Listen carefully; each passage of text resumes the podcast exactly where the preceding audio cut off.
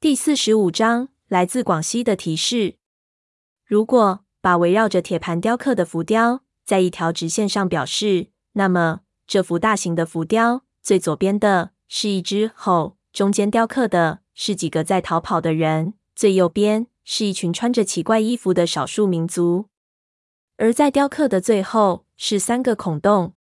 让我最在意的是里面构图的朝向。从内容上看起来，猴虽然被锁在了铁盘上，但是它还是一个追击的动态。中间的人没有右手，背对着猴，呈现逃跑状。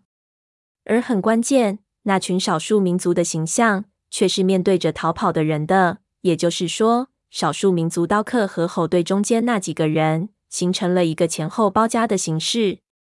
这可以有多种理解。我的第一感觉是：难道这是一场杀斗？两方一兽一人围杀了这几个没有右手的人。从图面上看来，这是最合理的理解。但是如此理解有什么意义？我实在是想不出来。我几乎能肯定，这种如此具体的浮雕雕刻，肯定是在传达什么意思。不可能是单纯的装饰。装饰一般是龙凤纹那种可以无限复制，而且很容易让人有整体感的图案。如果不是这么理解，那么其实还有一些需要揣摩的，比如说这是场埋伏，少数民族刀客埋伏在前方，没有右手的男人们负责做饵。不过，如果对方是猴，我是不相信会有这种生物的。这几个刀客估计一秒都挨不到，全部被烧成渣。浮雕一般都有夸张之说，很大的可能是他们当时遇到的东西，他们无法解释，所以就套用了一个神话里的形象。这么推测完全没有方向。我贴进去看所有浮雕的细节，感谢专业的单反相机，细节清晰的一塌糊涂。不过仔细看却更加的失望，浮雕根本就没有细节。如果假设它们不是连续的，每块浮雕都有单独的意思，那就更加无从分析了。怎么看怎么摇头，因为连思考的方向都没有。小花往后一靠，就道：“这有点像千里索，看样子可能要回到那个铁盘那里，才能有些眉目。”我默默点头。我听说过，千里索是一种计策，不是真的锁，而是一种非常有效的防范措施。如何使一件事情的操作成本成倍的增加？最好的办法就是使得这件事情成功的要素隔得足够远。比如说，门在南极，钥匙在北极。在北欧神话中，被杀死的恶魔往往被切成无数块，散布在世界的各个角落。这样，要使得魔神复活，阴谋论者不得不进行长达几个世纪的旅行。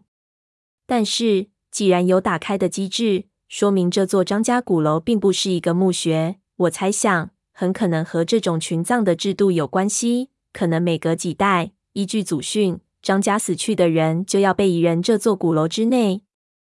只是不知道这件事情是如何和样式雷扯上关系的。样式雷摆明的姓雷，皇家姓爱新觉罗，都没有理由为这神秘的张家楼买单。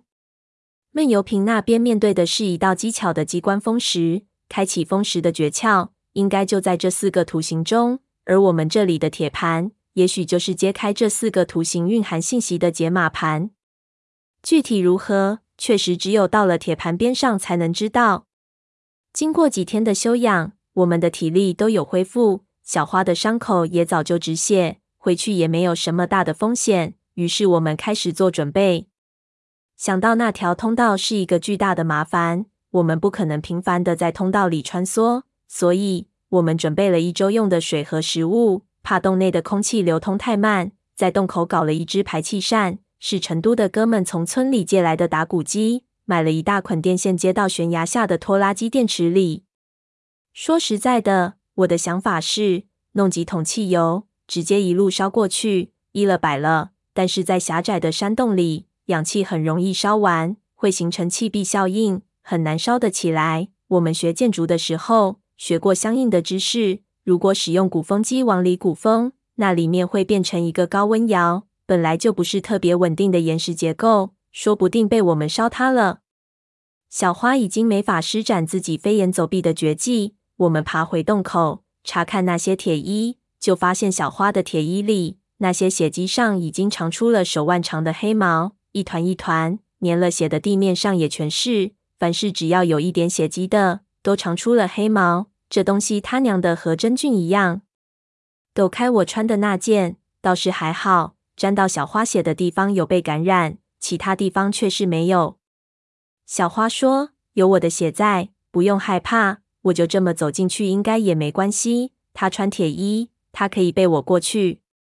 那铁衣已经极其重，再背我是绝对不可能的事情。加上洞穴的高度很低，人都站不直，背一个人更加的够呛。合击来合击去，小花想了一个办法，由我戴上防毒面具，穿上铁衣，先进去，一边走一边在洞顶上架设岩钉。吊上一根滑绳，这样一旦有人拉动绳子，吊在滑绳上的东西就会前进。它反正体重很轻，可以通过这种方式吊过来。我一听，这也是没有办法的办法，于是照办。下面的岩钉吊上来，小花给我穿上铁衣，似乎是感觉很有意思，拍得我的铁衣梆梆响。在他的鼓励声中，我走进洞里，就感觉这家伙骨子里其实和胖子一样不靠谱。用盐锤把特制的盐钉钉到洞顶的岩壁缝隙里。我学过结构工程，知道三角受力的方式，所以打算在一个地方钉人三到四个，这样就算掉相扑选手都问题不大。搞完一切大概花了三小时，我的手都麻了，没有再遇到什么危机。洞的尽头，铁盘还是那个样子，竟然还有轻微的金属敲击的声音从铁盘的底部传出来，但是已经不似剧烈的敲击。那声音好像是什么垂挂的东西被风吹动撞击到铁门的声音。我脱掉铁衣服，发现完全汗湿了，湿得好比洗过澡一样。于是将小花拉进来，架起照明的矿灯，在洞口处堆上一堆柴火，浇上汽油以防头发的突袭。我们一起把带进来的食物烧酒放到铁盘上，就立即开始比对铁盘和照片。两个人戴着防毒面具。这一次没有发生喉咙失声的事情，不过那东西非常重，戴着脖子就非常难受。小花建议我们速战速决。照片上石壁上刻的东西，果然就是这铁盘，所有的花纹都完全一样。不过铁盘的四周并没有照片中石壁上刻的三组图案。铁盘顺时针缓缓转动着。小花知道建筑和机械有很多地方是相通的，就问。怎么办？我心说，一般的机械要先弄清楚它是怎么运作的。我让他帮忙，先是顺着铁盘，看看能不能加速它运行。发现铁盘顺时针推速度很快，显然顺时针的时候没有机括会被激活。再次逆时针开始推，一推就发现不对。一下我就感觉铁盘吃到了力，非常非常沉重的力道，但是不是死力。我能感觉到好像是上发条的感觉，我用力推动，几乎用足了力气，铁盘被我逆向推动起来。几乎是同时，铁盘下面传来了一连串铁链沉闷的传动的声音。